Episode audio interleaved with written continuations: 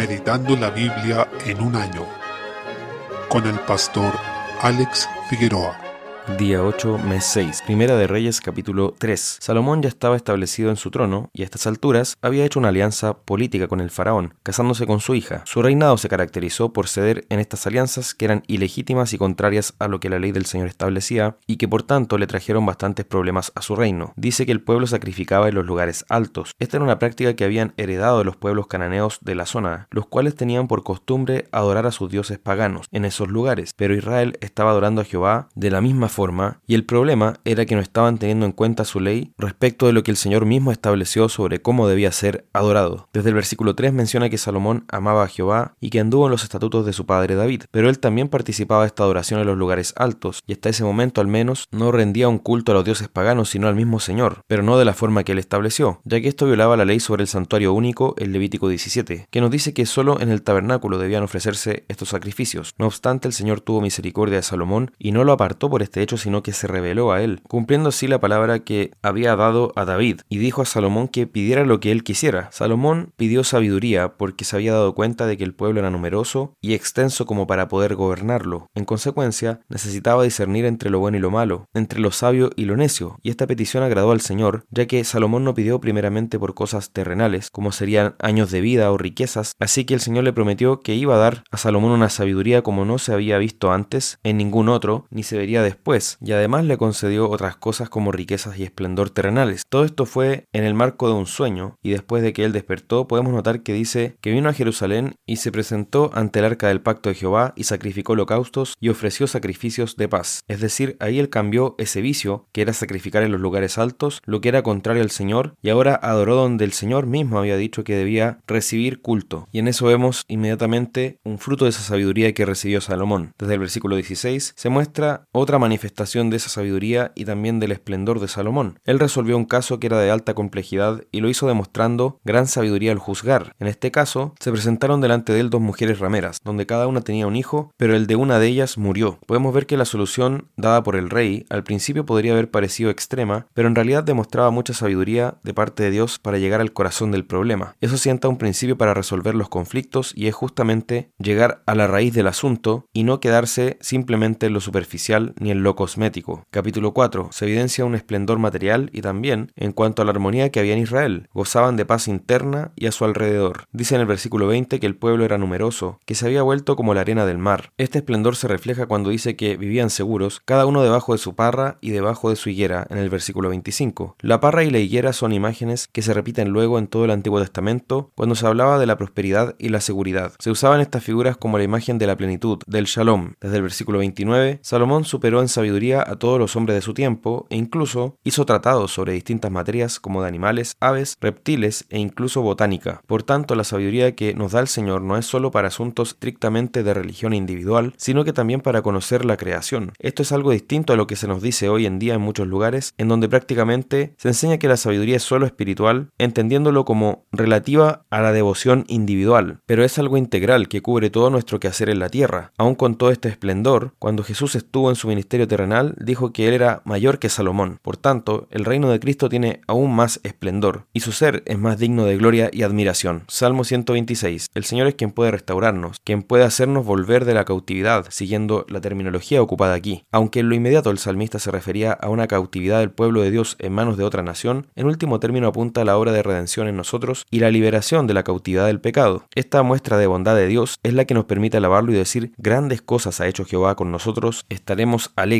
Ese amor de Dios demostrado en nuestro favor es la fuente de nuestro gozo y fortaleza. Mediante la imagen de la siembra y la cosecha, el salmista quiere significar aquí distintos periodos de la vida. Se está diciendo que habrá momentos en que como pueblo de Dios pasaremos por dolor, aflicción y humillación, pero finalmente seremos llenos de gozo y seremos exaltados en gloria por el Señor. Así, los que lloran llevando la semilla van a volver con regocijo trayendo las gavillas, es decir, los frutos. Proverbios 16, versículo 26. El trabajo muchas veces es motivado por la necesidad imperiosa de saciar el hambre, y ciertamente trabajamos para cubrir nuestras necesidades básicas. Es pertinente recordar aquí lo dicho en Eclesiastés 5 y 18. He aquí pues el bien que yo he visto, que lo bueno es comer y beber y gozar uno del bien de todo su trabajo con que se fatiga debajo del sol, todos los días de su vida que Dios le ha dado, porque esta es su parte. Es decir, disfrutar del fruto de nuestro trabajo es una de las bendiciones que Dios nos da en esta tierra. Versículo 27. El hombre perverso no se queda tranquilo en su perversión e impiedad, sino que busca hacer más maldad, profundiza en su pecado y consume a otros con sus palabras. Por tanto, debemos tener un constante ruego al Señor de que nos libre de la impiedad y nos dé una sensibilidad hacia el pecado, para poder arrepentirnos cuando pecamos y no crecer en esa impiedad. Asimismo, debemos pedir para que nuestro hablar sea piadoso, que no devore al prójimo, sino que lo edifique en la verdad. Hechos capítulo 6. Se produce la primera disensión entre los discípulos del Señor, más allá de lo que ocurrió con Ananías y Zafira en su momento, y se genera al crecer el número de los discípulos. Este hecho nos dice que muchas veces el crecimiento numérico de una congregación va a venir de la mano con ciertos problemas que se producen justamente por la incapacidad en un momento inicial de procesar o absorber ese crecimiento en debida forma. Relata que hubo una murmuración de los griegos contra los hebreos, y no se refiere a griegos de sangre, sino que a judíos nacidos y criados en colonias de esa nación en lugares donde se hablaba el griego, y de hecho griego era una forma genérica de referirse a lo no judío, por tanto podían haber nacido en distintas regiones del imperio, pero estaban viviendo ahora en Jerusalén. Se hace referencia a este problema que hubo con la alimentación de las viudas, que fue tomado por el Señor para bien, ya que sirvió para establecer un principio general en cuanto al funcionamiento del gobierno de la iglesia. Por consiguiente, podemos ver que aquí surge la distinción entre ancianos y diáconos. Los ancianos tienen la prioridad de la palabra y la oración, y los diáconos van a cumplir un rol fundamental, que es el de atender las mesas, es decir, preocuparse de las necesidades físicas y materiales de la iglesia, y esto también involucra aspectos de logística, de organización de cosas que son materiales o de funcionamiento práctico de la congregación. Por tanto, ciertamente debemos entender el rol fundamental que cumplen los diáconos como un regalo de Dios para la iglesia y que además permite a los pastores ejercer bien su labor. En consecuencia, es muy preocupante que hoy en día este rol de los diáconos esté tan dejado de lado, o bien, donde existen, esté tan mal interpretado, porque en algunas partes pareciera que se les entiende como subpastores o como una especie de senado, pero su rol es completamente distinto. Los pastores, por otro lado, tienen a cargo el presidir en las tareas espirituales y sobre todo, su énfasis, como dice este pasaje, está en la palabra y la oración, siendo los pastores aquellos que presiden a sus hermanos en la fe según 1 Tesalonicenses 5.12. Esto se destaca en el versículo 4 de este capítulo 6 que dice, nosotros